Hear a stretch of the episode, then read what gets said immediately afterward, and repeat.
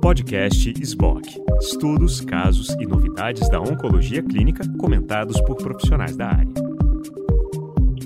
Boa noite, boa noite a cada um de vocês né, que estão aqui conosco. Então, no início da pandemia, a Angélica, a Lu, Renan e eu, nós criamos esse programa chamado Equilíbrio na, na Travessia que tem discutido muitas coisas, né, ao longo desses vários meses de uma pandemia que nós esperávamos que durasse muito menos do que está durando. E, e aí nós estávamos discutindo o tema para esse mês de junho e por ser um mês, né, com uma data tão importante que foi comemorada ontem, uma data que infelizmente trouxe à tona, né, uma ferida muito grande, né, de não inclusão e de homicídios e de maltratos. Então, nós conversamos e, é, como nós conversávamos no início da, da live, eu ouvi alguns comentários, mas por que, que vocês vão fazer uma live sobre isso? Existe alguma diferença? Então, na verdade, assim, essa vai ser uma live de aprendizado para cada um dos nossos associados, suas famílias, nossos pacientes, e aí eu vou passar a palavra para Luciana Landeiro. Luciana é oncologista daqui de Salvador, e ela vai estar introduzindo aí os nossos palestrantes, os nossos debatedores e depois tá, também gostaria de apresentar a Angélica Nogueira, que é nossa grande companheira da diretoria da SBOC. Olá, boa noite a todos.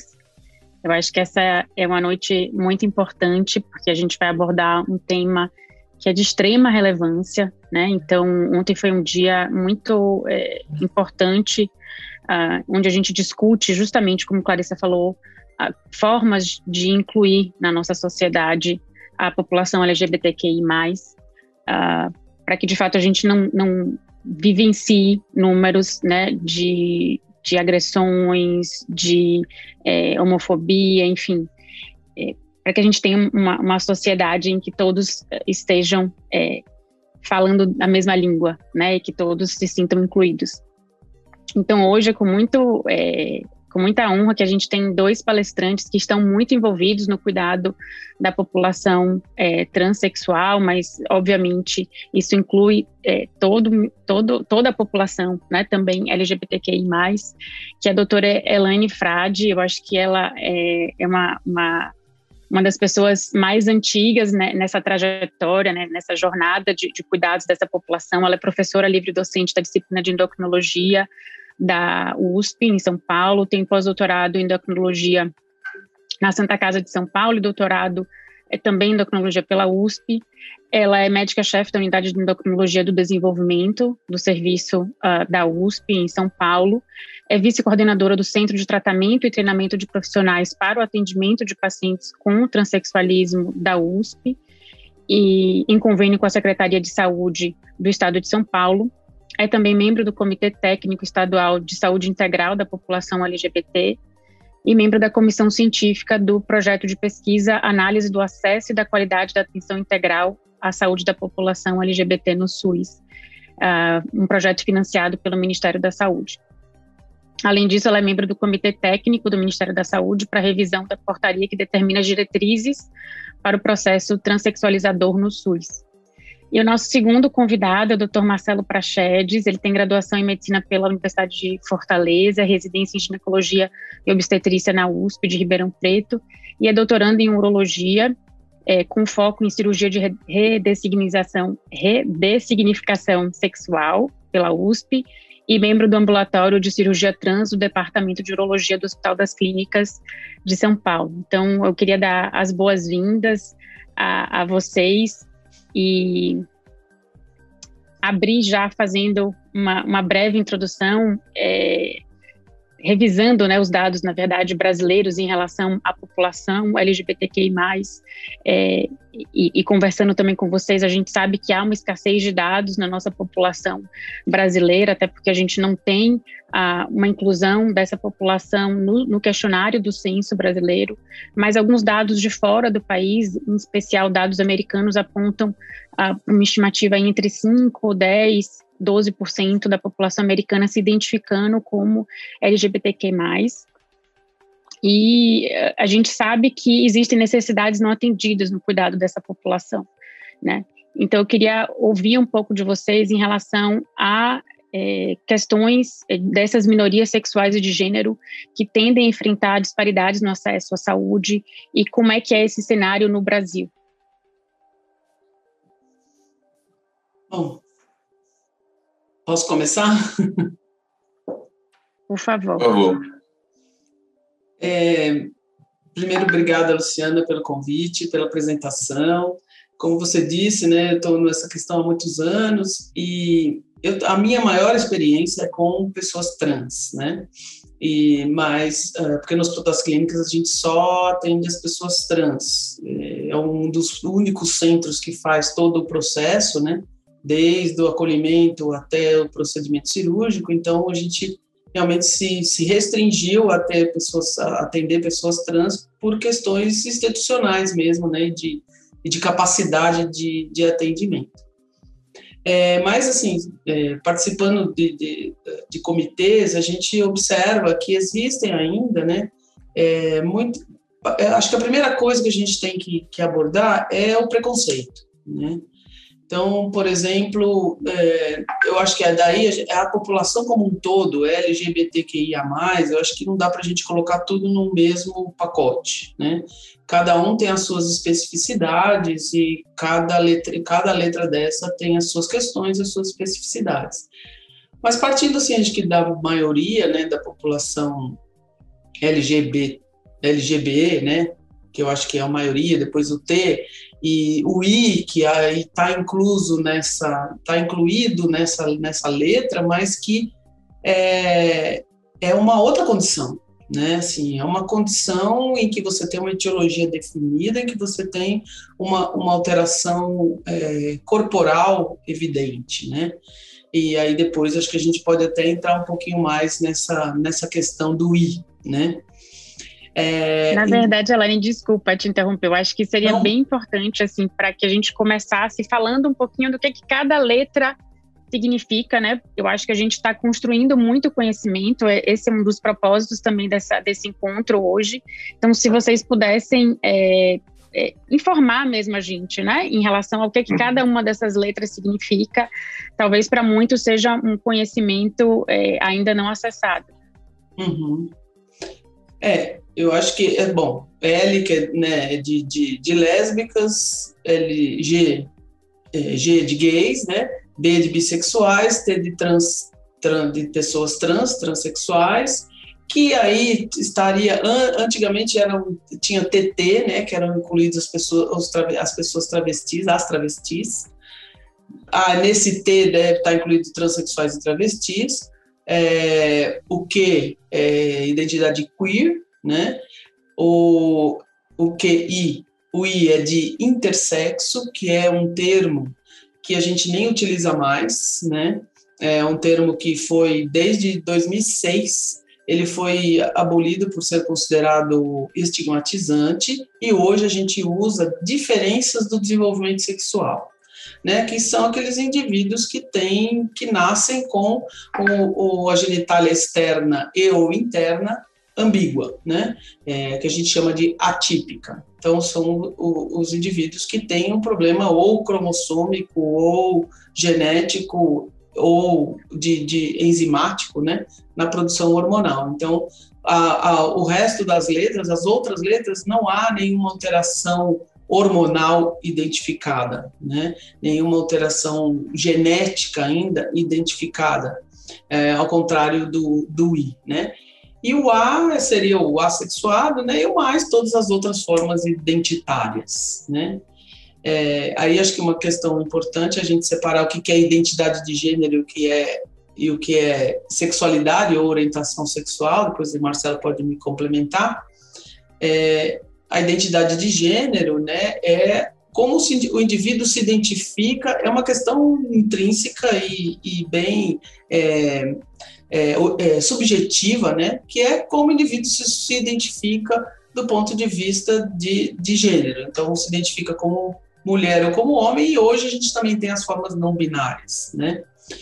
que também é uma outra outra variação aí de, de identidade. Então, o que eu costumo dizer é, para facilitar, transgênero é um guarda-chuva, que as, existem todas as formas identitárias debaixo dele, né? Que são inúmeras. Algumas a gente denomina, outras não.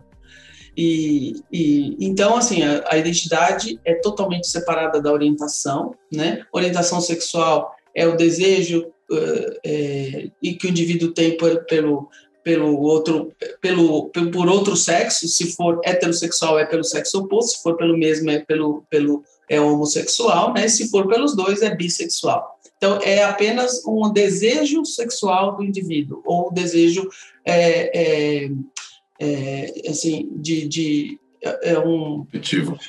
É, é uma, uma ligação de, de, de afetividade, né? É desejo afetivo ou sexual com, com, com o outro sexo. E a identidade não. A identidade é o que é a forma que o indivíduo se identifica e é uma forma subjetiva. Não é porque eu me identifico como mulher porque eu tenho mão e vagina. Não, não é isso. É uma questão mais subjetiva do que isso, né? E o homem se identifica como homem porque ele tem um pênis? Também não. É porque ele se identifica como homem, né? E o sexo atribuído ao nascimento, né? Então a pessoa cis é aquela que se identifica com o mesmo sexo, com o gênero é, congruente com o sexo atribuído ao nascimento que é determinado pelas características biológicas e sexuais, né, e cariotípicas, enfim, e o indivíduo trans é aquele que se identifica com o, o sexo atribuído, com o oposto do sexo atribuído ao nascimento, né? Então, acho que essas nomenclaturas são basicamente isso. Se o Marcelo quiser me complementar. Primeiro, boa noite. É, muito obrigado, queria agradecer a doutora Luciana pelo convite, em nome aí da SBOC. É um prazer imenso estar aqui hoje. Né? Eu, inclusive, comentei com a doutora Elaine que era um prazer enorme dividir aqui o palco com ela, porque ela é minha chefe, minha mentora, eu sou fã, então, assim, tem várias, várias linhas aí de sucessões de agradecimento a ela, que é uma pessoa que é super importante é, aí dentro da população trans. É, então, eu acho que a doutora Elaine falou super bem, só algumas pequenas considerações, inclusive eu vou usar aqui o artigo que é dela, que ela coloca que, assim, sexo, né, é quando você fala na, na raça humana, cromossomo, composição corporal, genitálias, caracteres sexuais femininos, caracteres sexuais secundários, né? Então, a gente, quando a gente fala em sexo, é aquele sexo biológico. A gente vê no ultrassom, a gente vê a genitália, quando o neném nasce, você olha e diz é menino ou é menina, né? Então, o, o sexo é em relação a isso. Já o gênero é uma construção social, né? Então, é como você se veste, como você se entende, como você atua dentro da, da família, né? Então, tudo isso são questões de gênero, né? E aí a identificação pode ser cisgênero ou transgênero, que não tem nada a ver com a sexualidade no, na questão de orientação sexual, como ela mesma colocou. Né? A orientação sexual, pela OMS, é essa resposta afetiva, o desejo sexual pelo outro indivíduo, né? que ela pode estar expressa ou não, você pode atuar ou não naquela orientação sexual. Né?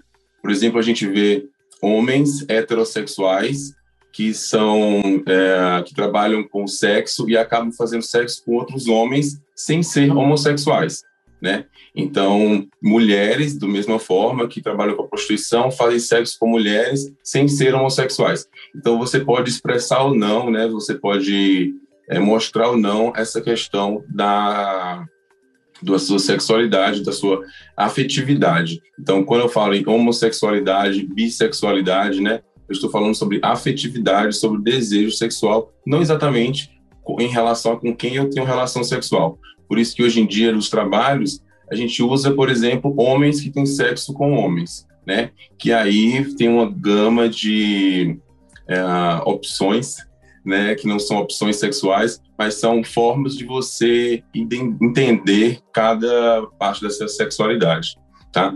E e sempre que a gente pensar em transgênero, né, são esses indivíduos que nasceram XY, sem alterações cromossômicas, sem alterações hormonais, mas se identificam com o sexo oposto, tá? E em relação ao LGBT, né, primeiramente era GLS, né? E aí depois a gente evoluiu, colocou o L na frente, tá? Para não ficar essa coisa de estigmatizada que GLS é sempre gay.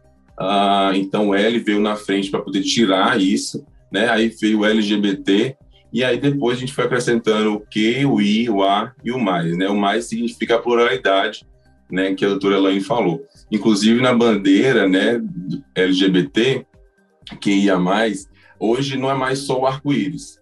A gente tem também uma faixa preta, uma faixa é, marrom, né? Outras cores que indicam, né? As outras minorias que estão inclusas aí no mais, tá? E então, lésbicas, gays, é, bissexuais, travestis e transexuais, o I de intersexo, né? O Q de gênero queer, que seriam gêneros fluidos ou gêneros não binários, né? Então, que não estão inclusos no masculino ou no feminino, né? É aquele, aquela pessoa mais andrógena ou que não se inclui aí nesse, nessa dicotomia, né? Que nem é aqui nem é aqui, tá? E os assexuais são, então, os indivíduos que têm pouco desejo sexual ou nenhum desejo, independente do sexo. Né? E, no mais, lembrar que está incluso os pansexuais, que outro dia algum ator famoso falou que era pansexual, e aí ficava dizendo assim, ah, mas faz sexo com árvores, como é isso? Gosta de tudo? E não, né? Os pansexuais, eles sentem atração por pessoas independente do gênero né? Então estaria aí incluso o gênero queer, né? Que os bissexuais é só homem e mulher, então os pansexuais eles podem se sentir atraídos por pessoas de independente aí do gênero, tá? Muito e bom. quando a gente fala dessa parte, né, a, que perguntaram assim, será que não é todo mundo igual? Né? A gente tem que falar uma coisa que eu acho super importante, que é um conceito recente, eu acho, dos últimos 10 anos, 20 anos, que seria o estresse de minorias, né? Que primeiramente foi usado para falar dos homossexuais, né? Mas hoje em dia a gente já inclui aí os é, indígenas, as pessoas com deficiência, as pessoas negras, né? Que é um maior risco, né? De prejuízo mental e físico, tá certo? Que tem essas populações. Então, são todas as populações que sofrem de discriminação, marginalização, homofobia. Então, essas pessoas elas têm um risco maior de desenvolver transtornos físicos e mentais. Então, por isso que essas pessoas têm que ser tratadas né, de forma diferente. É, um comentário lá a todos, eu sou Angélica Oncologista, uma honra imensa estar com vocês, temos demais a aprender Conhecimento é pouco dos oncologistas, mas a gente tem percebido que o interesse pela causa é muito grande. Ah, as manifestações foram várias, muito positivas pela presença de vocês. Eu concordo, doutor Marcelo, no aspecto de que para ficar igual tem que primeiro cuidar, porque são, é, é, é um grupo de pacientes que se sente estigmatizado, que é, é discriminado, né, e que os índices de cuidado estão aquém. Então, não há igualdade, há que criar uma linha de cuidado para que um dia fique igual. Então, acho que é um processo para a igualdade, né? Então, acho que isso é muito importante, acho que é isso que a gente quer chegar. O que, que a gente tem que reconhecer, quais números levantar, para a gente, como se estruturar? A gente quer muito discutir isso com vocês aqui hoje, para que os oncologistas do Brasil recebam essa orientação, né? Que a gente comece um processo.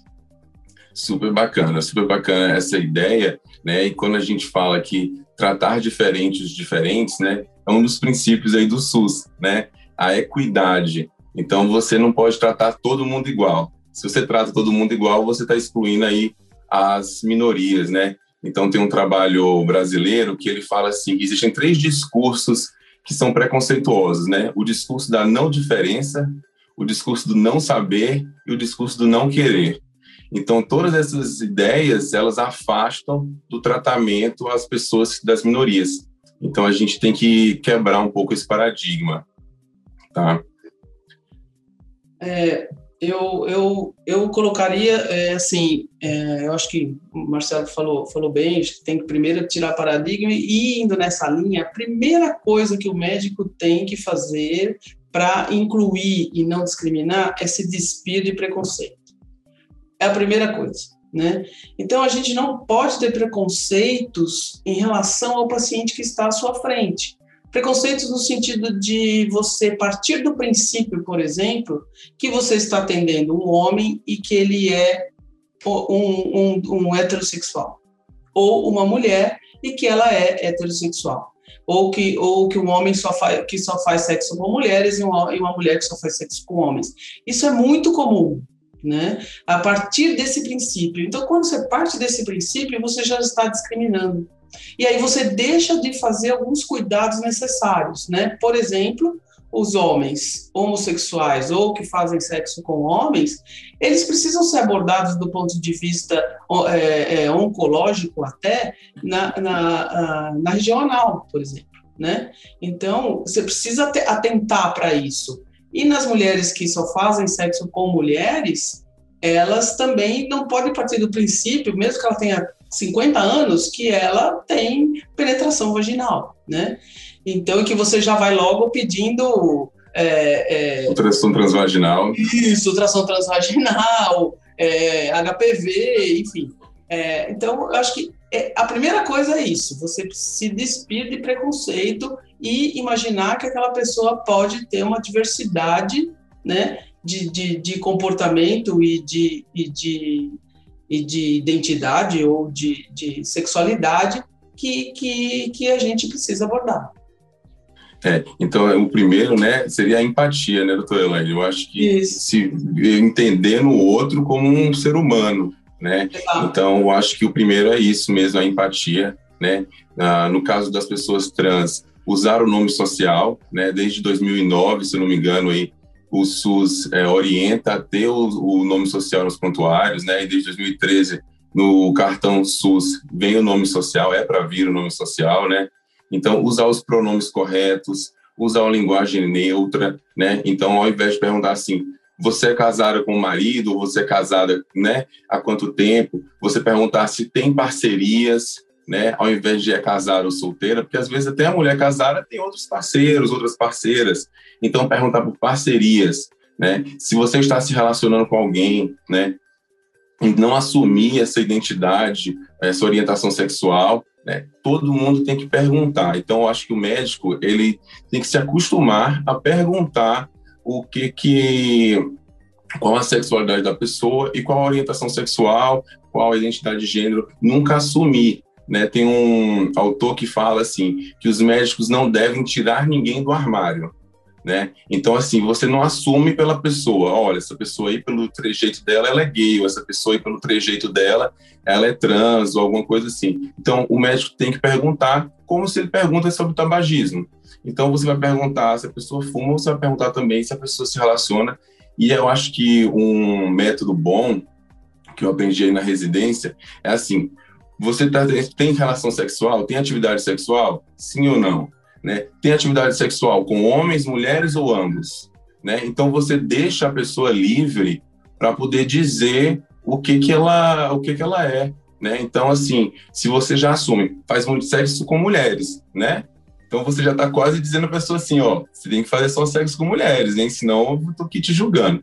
Então se você pergunta, faz sexo com mulheres, homens ou ambos? Você deixa a pessoa livre, então, para ela ter essa liberdade né? Um ambiente acolhedor. Tem um, um artigo que eu li outro dia que ele fala assim que os médicos deveriam ter sinais dizendo que ali naquele ambiente não é tolerado. E aí eu lembrei dos avisos dos elevadores, né? Que tem alguns estados, algumas cidades que é lei que no elevador, na parte de fora do elevador, tem ali escrito que não é tolerado qualquer tipo de discriminação de raça, etnia, uh, orientação sexual, né, classe social. E eu acho que nos nossos consultórios devíamos ter isso também. Na parte de fora, para dizer que ali não é tolerado qualquer tipo de intolerância. Né? Então, quando a gente questiona, quando a gente cria esse ambiente é, aberto o paciente, ele se sente mais à vontade, ele se sente mais protegido. E tem um estudo de 2015 que é super interessante, que ele fala assim, ó, se você não for fazer isso porque você está afim, faça porque tem menos processo. Os pacientes que se sentem mais acolhidos, eles processam menos os médicos. Né? Então, é importante para o paciente se sentir acolhido, é importante para ele aderir ao tratamento, né? Se você passa uma radioterapia para o seu paciente com câncer de mama, né? Por exemplo, num homem trans e só tem mulher naquele ambiente, né? É um horário exclusivo das mulheres. Aí você pede para um homem trans, imagina o constrangimento dele ir ali passar 14, 15, 30 dias naquele ambiente. Então você tem que entender o ambiente social e criar ambiente favorável para ele. Eu acho que isso é uma das primeiras uh, cartilhas aí para a gente ter um ambiente bom e para a gente trazer o paciente para perto da gente, para a gente conseguir dar seguimento ao tratamento. Tem um estudo americano de 2016 que ele mostrou que apenas 26% dos médicos coletaram a orientação sexual dos pacientes. E nos prontuários médicos, somente 8% tinham a identidade de gênero. Tinha lá sexo biológico, mas não tinha identidade de gênero. Né? Então, assim, é muito importante isso, porque vai mudar a forma como você vai tratar o paciente. Se não vai mudar só pela questão. Vocês. É, eu ia até perguntar isso para vocês, porque eu vi, é, tem um artigo publicado ano passado, é, bem interessante, na, falando justamente o que, que os oncologistas precisariam saber para tratar de forma adequada essa minoria de gênero é, com câncer. E aí, um dos itens que ele aborda durante o texto é justamente como é, ter essa informação, né? Como é que, aborda, como é que a gente aborda essa, essa informação com o paciente? Então, o Epic, que é um, um software que eles usam lá, né, para o prontuário eletrônico deles, ele já tem a, as perguntas inseridas, né? Qual é a sua orientação sexual? E a, a segunda pergunta é se o gênero, se a identidade de gênero é diferente da, do sexo de nascimento. Então eu fiquei me perguntando se essas duas poderiam, se esses dois poderiam ser questionamentos a serem feitos, né, como um, um primeiro momento, uma primeira abordagem, eu concordo totalmente com você, Marcelo, a gente precisa é, incorporar isso na nossa prática, né, a gente é, talvez porque na, na, faculdade a maioria de nós não teve né, uma formação voltada para para o cuidado dessa população. Então, a gente, de fato, não foi formado para isso. E agora a gente precisa correr atrás, a gente quer, a SBOC, inclusive, né, é, é, tem esse olhar sensível para a gente correr atrás e a gente poder é, é, educar também os oncologistas para que a gente acesse da forma mais adequada, para que justamente o paciente se sinta acolhida. Então, vocês normalmente, assim, enfim, vocês acabam tendo um, um consultório, né, um ambulatório já específico de, de, de pacientes trans. Mas, em geral, vocês concordam que essa talvez fosse uma forma de abordagem é, em que o paciente se sentiria acolhido? E aí, eu aproveitar e, e abrir também para Clarissa e Angélica, o, o, Ricardo Santana, que é, tem atuado bastante é, nessa área de inclusão dos pacientes com câncer é, LGBTQI+, é, questionou também se a gente, se, se nós temos experiências com pacientes trans, né, se, se na nossa prática a gente já atendeu pacientes trans, como foi a, a, a nossa experiência. Eu acho que Clarice, eu me lembro que teve sim, um, né, eu me lembro dela, é, eu especificamente ainda não tive, é, mas talvez Clarissa possa falar um pouco da, da experiência dela, mas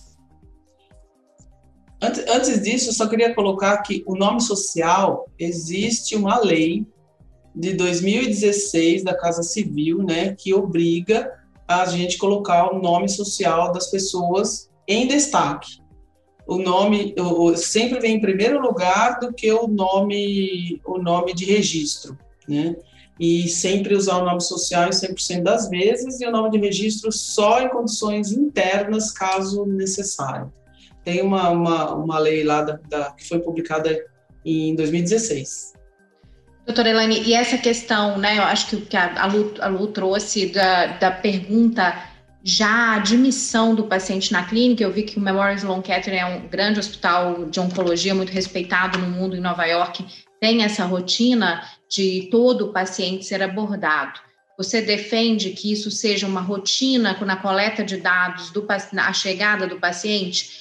Porque ao contrário também essa pergunta dentro do consultório a gente tem que fazer um treinamento. A gente é, o, oncologista não foi treinado ainda para isso. Eu acho que a gente vai ter que aprender como fazê-la sem sem isso ficar natural. Como a gente aprendeu a fazer outras perguntas que são difíceis, né, de sexualidade para os pacientes.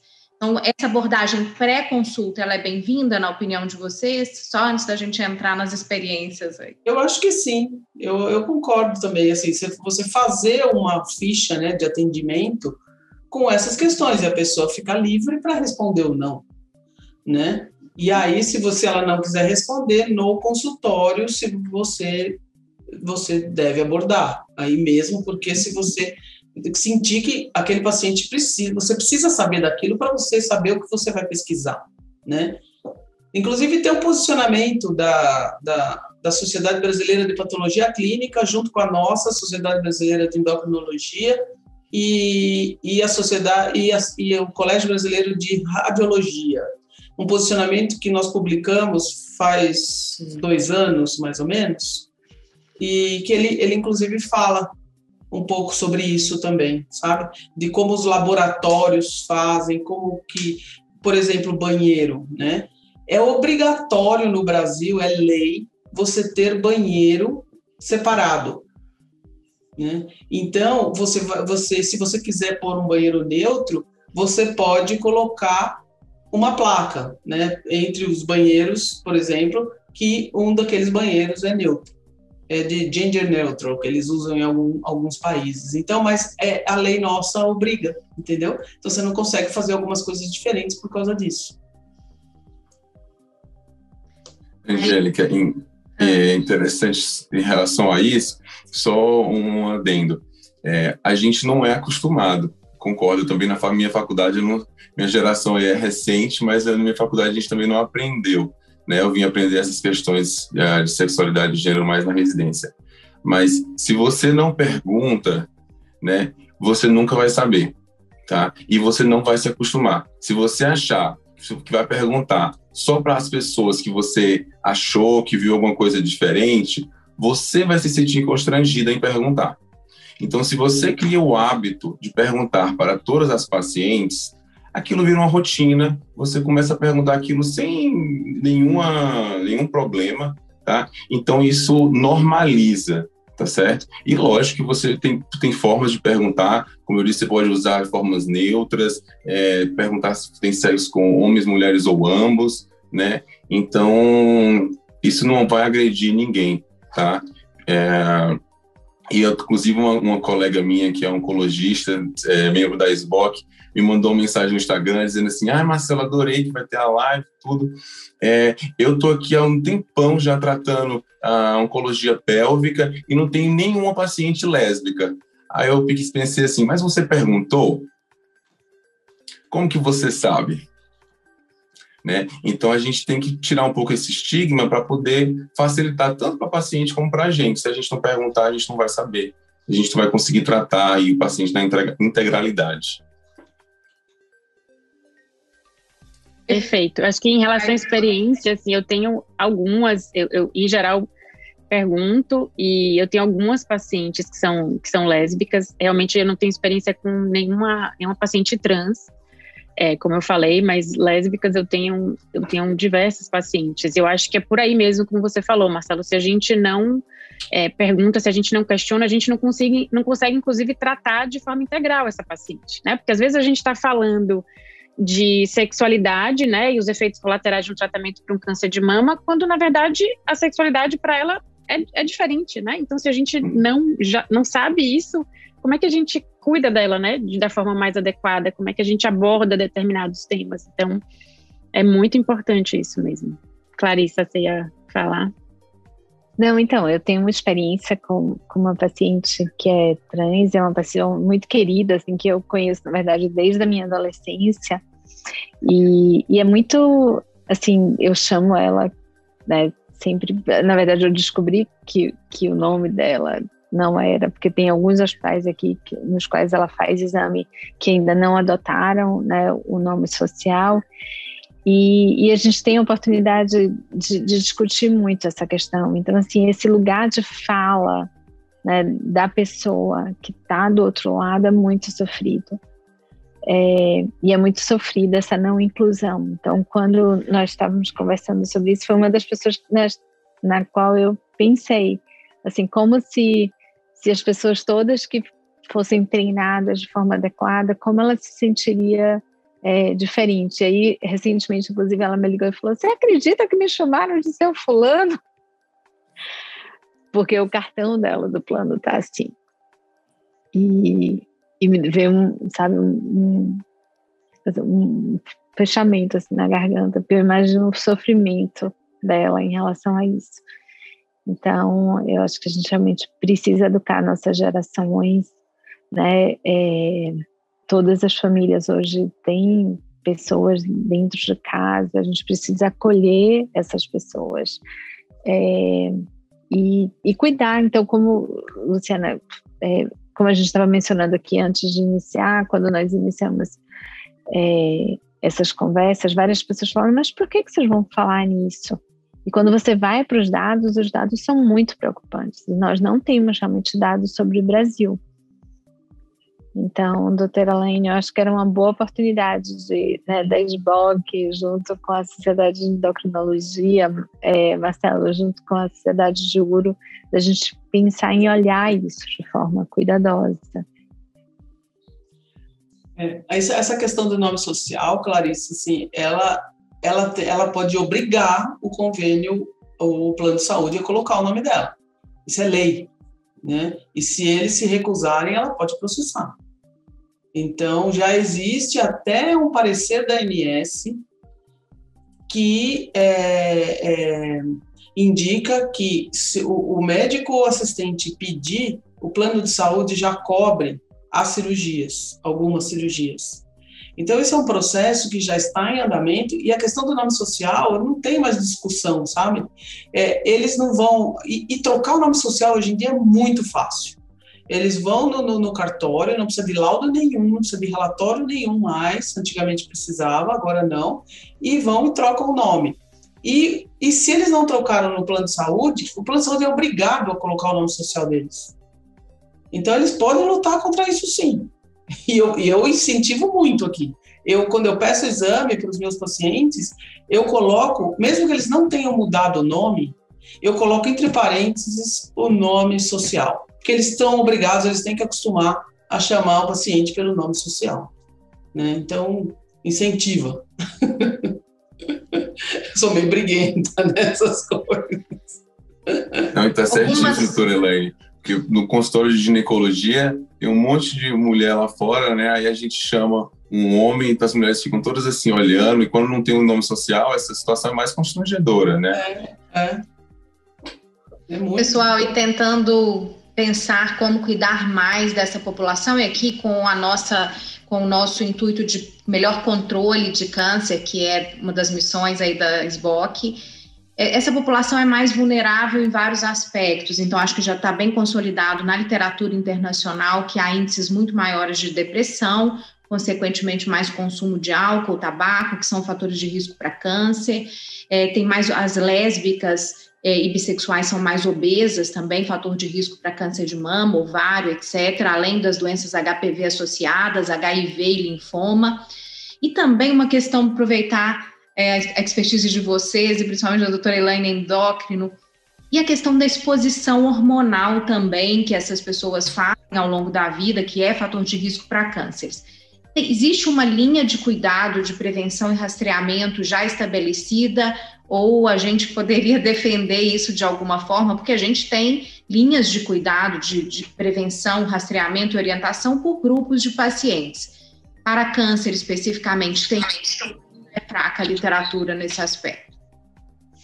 Então, é, em relação a, a, primeiro, assim, a reposição hormonal, é, o tratamento hormonal das pessoas trans, ele, ele utiliza doses iguais ao que a gente utiliza para fazer reposição hormonal em pessoas cis hipogonádicas, tá? Ou mulheres na menopausa, por exemplo. Então, não há necessidade de fazer dose a maior em nenhum dos casos. Então, esse aumento do risco de câncer é muito relativo.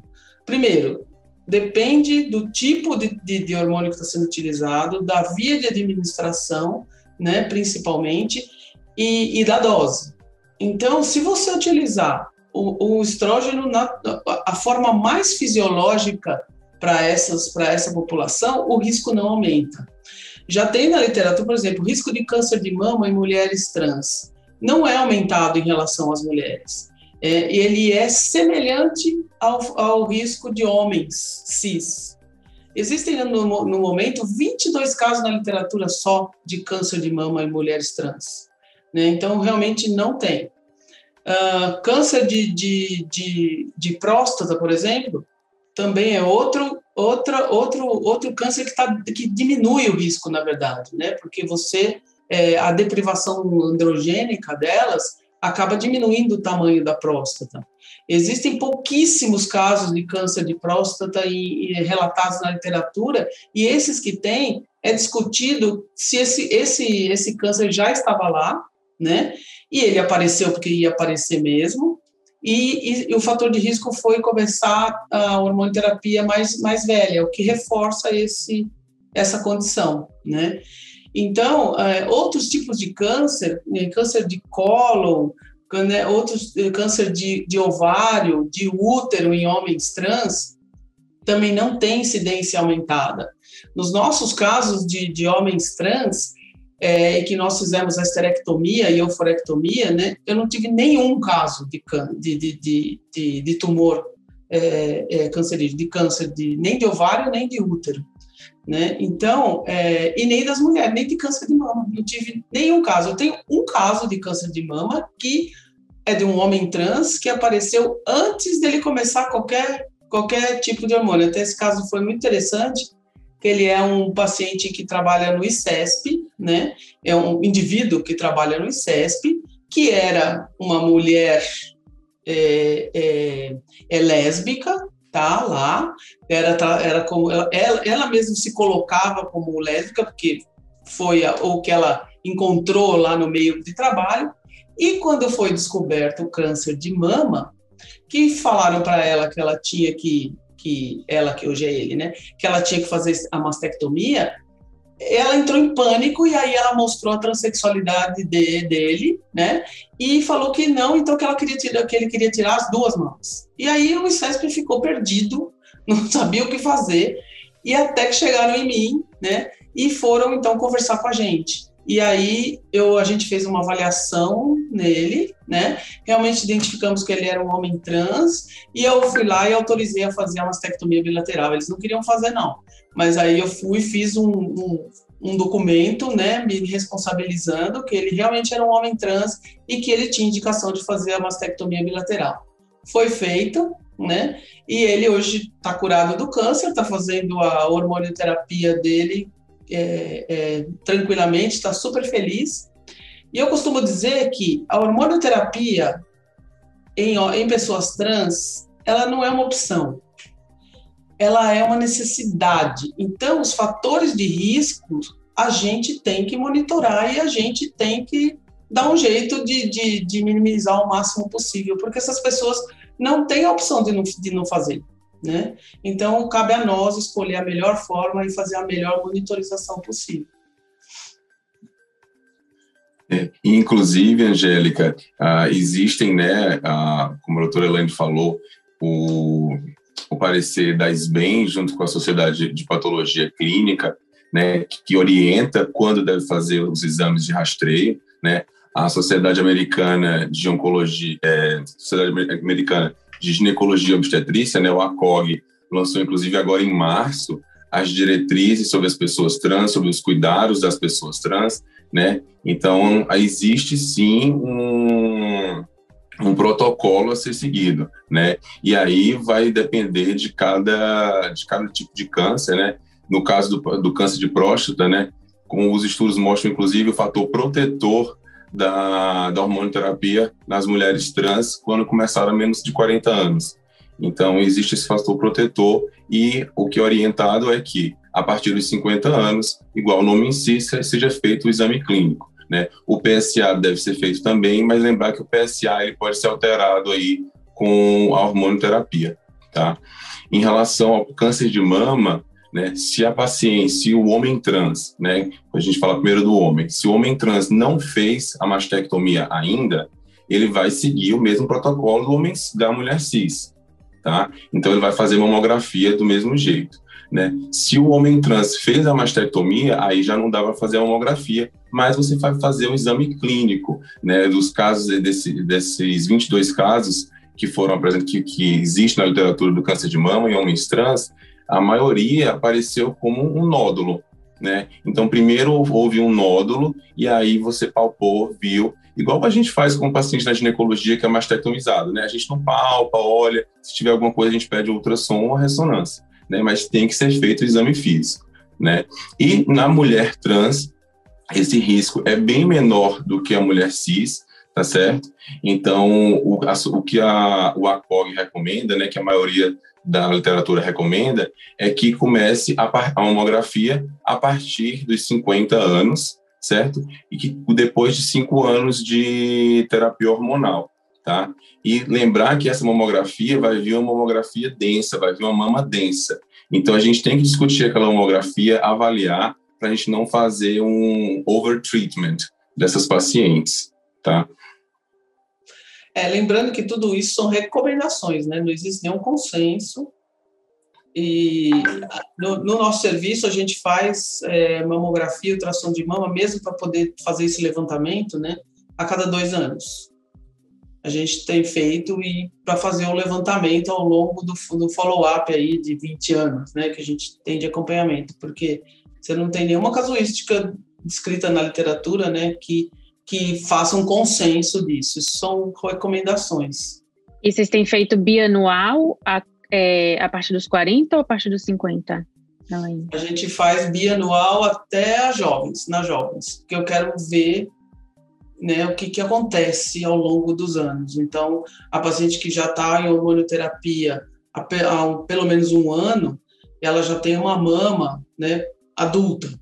Então, a gente começa a fazer a partir daí a partir de, de, a gente faz ultrassom e faz mamografia. Isso num protocolo, né, de, de, uhum. de pesquisa. De pesquisa. É. Então, acho que você tocou num ponto muito importante, Elaine, que é justamente o acesso a médicos especialistas, né, ou especializados no cuidado dessa população. Porque, como você muito bem mencionou, em geral, a indicação é a utilização de doses, assim como você faz uma reposição de uma mulher na pós-menopausa, né? E a gente ouve relatos, né, de, de, pessoas que eventualmente fazem doses muito maiores e que, de fato, acabam se expondo, né? A, a, então, Eu acho que esse é um ponto ao mundo USP da doutora Elaine e o mundo real de fora.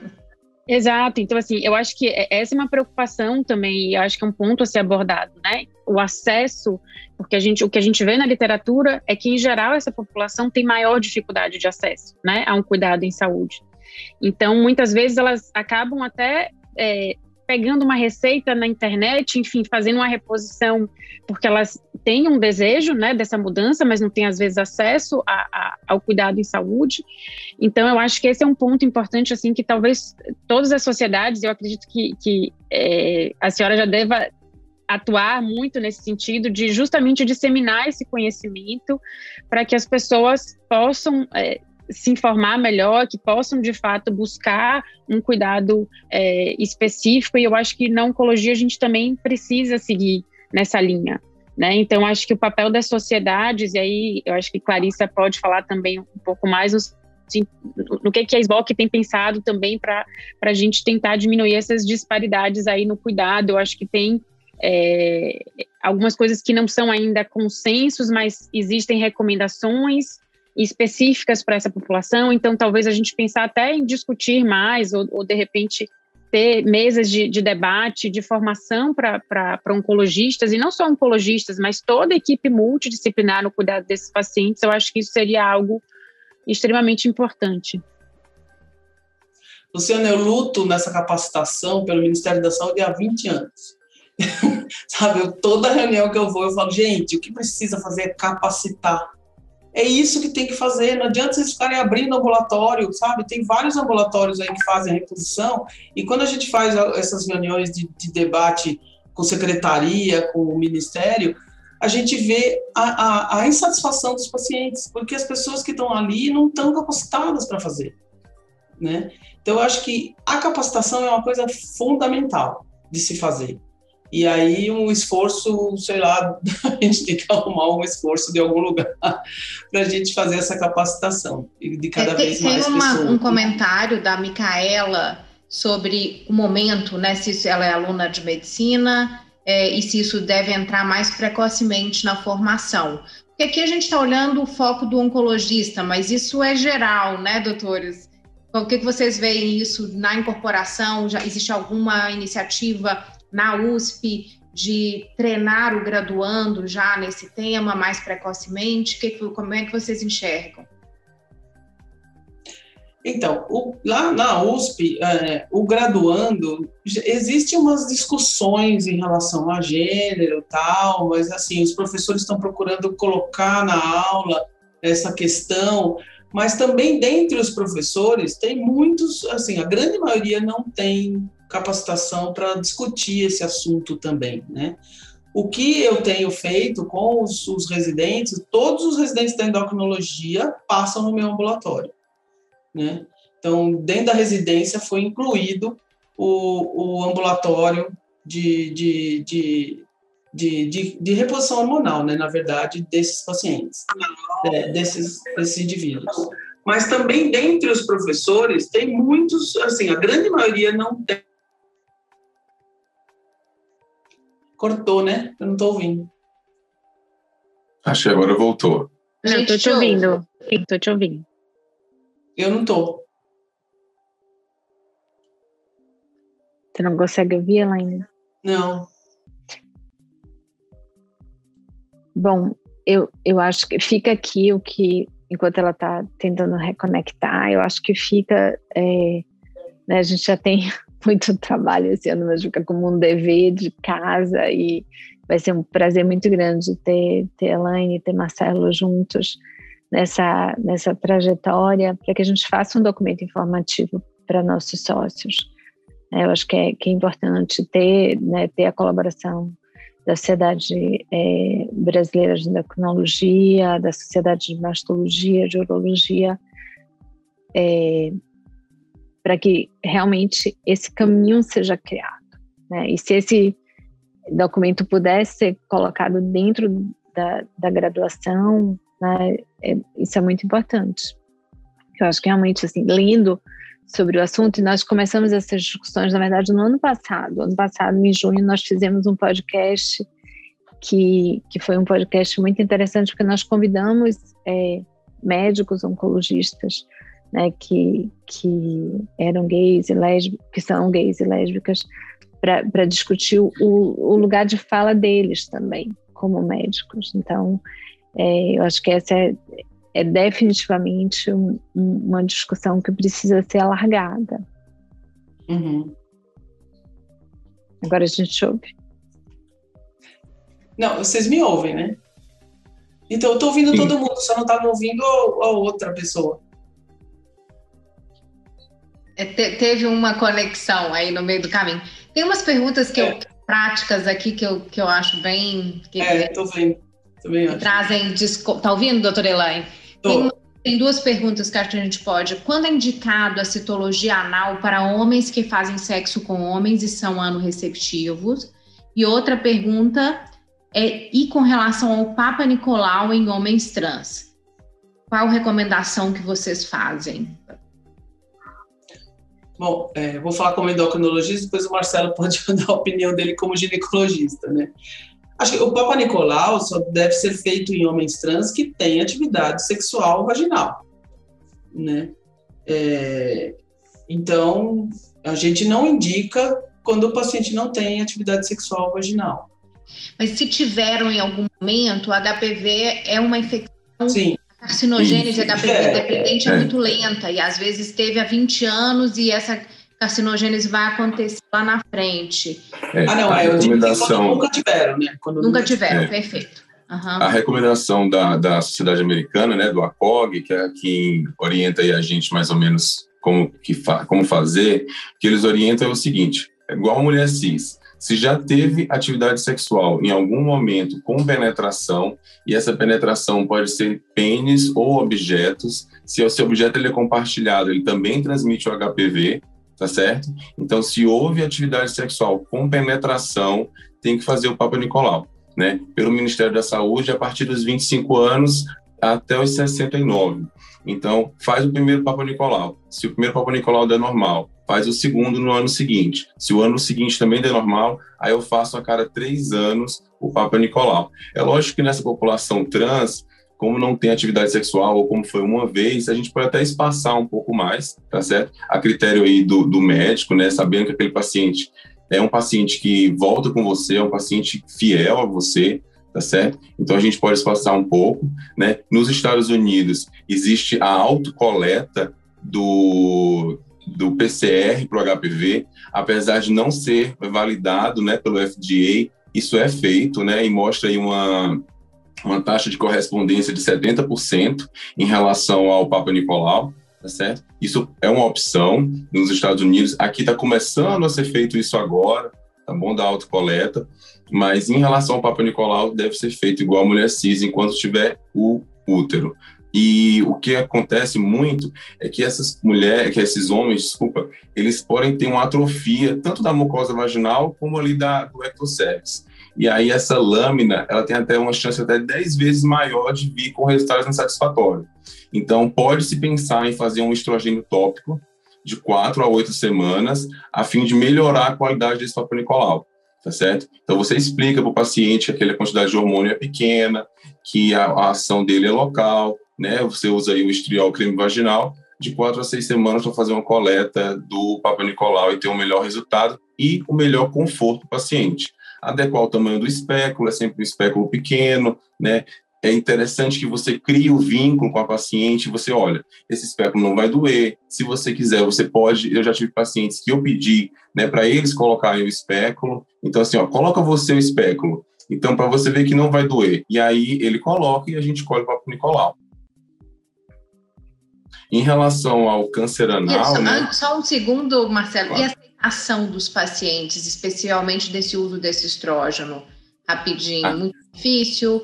Papa Nicolau, cobertura nacional em mulheres é 16%. Para a gente ver o grau da, da, da, das barreiras. Imagina isso na população trans. Não sei é. como é. E a gente tem que é, lembrar que esse câncer é o terceiro. É, não, desculpa, eu vi esse dado americano, na verdade, Angélica, que a aderência a Papa Nicolau em homens trans, né, com útero ainda, era 50% menor do que mulheres. Então, se a gente tem, sei lá, 16%, talvez menos de 10% de aderência, né? É, assim, se for comparativamente a dados americanos. Então, acho que a gente Possivelmente precisa é, né? conversar né? sobre isso. E, principalmente, os, os pacientes transexuais, é, existe um survey americano que ele falou que 23% dos pacientes transexuais não procuram é, atendimento de saúde, mesmo quando estão doentes. Então, o principal problema é esse paciente chegar até a pessoa certa. Eu não tenho nenhum problema de coletar a Papa Nicolau dos meus pacientes homem trans. Eu sou referência de um dos do plano de saúde aqui de São Paulo, então todos os homens trans desse plano de saúde vão se consultar comigo. E graças a Deus até agora eu não tive problema com nenhum se eu acho que se você faz um bom acolhimento, você explica a importância, você diz o que, que existe, os pacientes topam. O problema é que, infelizmente, alguns médicos vão lá, ó, tira a roupa, deita ali, vamos lá, e não pode ser desse jeito, né? Em nenhum tipo de paciente. É, a mesma coisa acontece com o ultrassom transvaginal, né? Então, se você explica que é melhor, que, que né, você ele é mais sensível do que o ultrassom pélvico e que é uma necessidade, se ele já teve, claro, é, atividade sexual vaginal, que a gente então, eu que prefiro que faça. Eles concordam. Normalmente eles concordam. Uma, só uma colocação que paciente, paciente aproveitando, né, que a, o Ministério da Saúde estendeu a vacinação anti-HPV até 45 anos se imunossuprimidos. Então, nos pacientes HIV positivos, a gente tinha uma limitação até 26, né, e agora é 45. A gente Isso, e falar que os meninos também, né, os meninos também têm que ser vacinados, né. O também aumentou para os meninos com HIV né? E é importante que esses meninos também sejam vacinados, está no Plano Nacional de Imunização aí, e publicado no New England já há alguns anos, redução da neoplasia intraepitelial anal, ainda não tem o dado do câncer, mas o pré-câncer diminuindo nos meninos, no homem que pratica sexo com homem, reduzindo. Então, fundamental a gente lembrar aí de ferramentas de prevenção. Isso. Essa era outra no... pergunta também, né, em relação à citologia anal. Eu acho que a gente ficou uhum. pendente essa dúvida. É, eu até, eu confesso que eu também fiquei pendente essa dúvida para mim, uh, e aí eu fui pesquisar, eu dei uma olhada e o que acontece? Uh, não existe uma recomendação de quanto tempo, né? Mas já existe na literatura descrito que aumenta a sobrevida dos homens que fazem sexo com homens, né? E que os índices são mais altos, eu até anotei aqui para não esquecer, né? Que na incidência global é de 1,5 em 100 mil habitantes de homens e 2 em 100 mil habitantes de mulheres, né? E nos pacientes com é, homens que fazem sexo com homens é de 5,1, ou seja, quase aí quatro vezes, né, o valor mais alto. E pacientes com HIV positivo é de 45,9 em 100 mil habitantes. Então, assim, é 50 vezes maior e tem que fazer. A, a recomendação que eu vi era uma recomendação de que a gente chama fraca, né? Porque era a opinião do especialista, mas que seria uma vez por ano para fazer a histologia anal.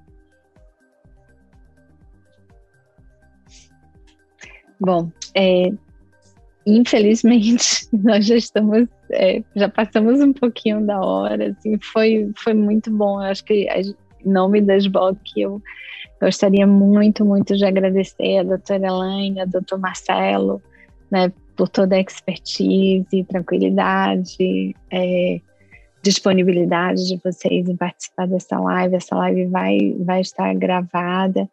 Agradecer muito a Luciana, a doutora Luciana e a doutora Angélica.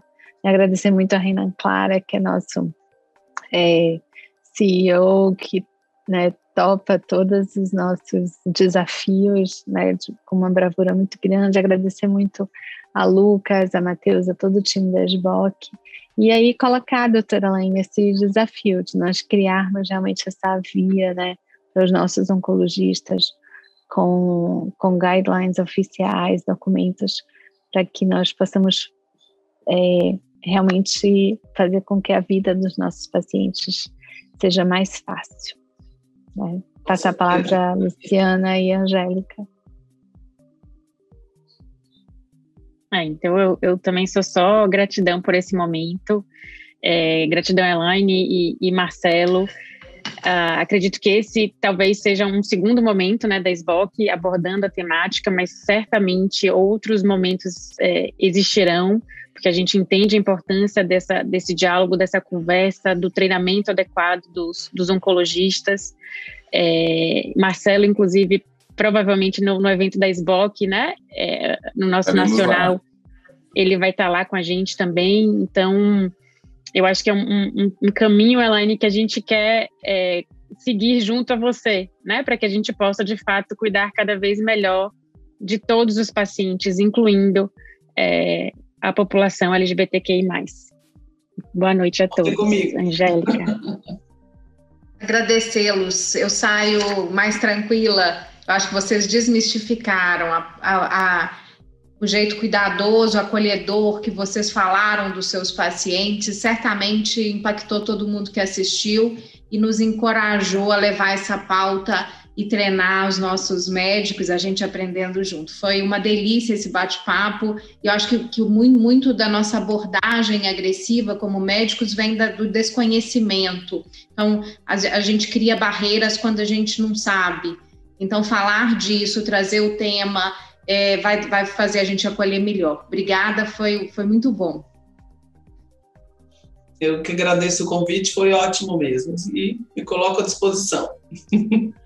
Ótimo, Também quero agradecer. Obrigada. Obrigado à SBOC e obrigado à doutora Elaine, que aí foi desbravadora de muita coisa que existe hoje. E como mensagem, eu acho que se eu pudesse dizer uma coisa para todo mundo é o seguinte: Perguntem aos pacientes de vocês, conversem com os pacientes de vocês. Se a gente não sabe, é lógico que nunca vai existir. É isso aí. Tchau, tchau. Obrigada. Boa noite. Tchau. Boa noite, gente. Obrigada. Obrigada. Ótima noite a todos.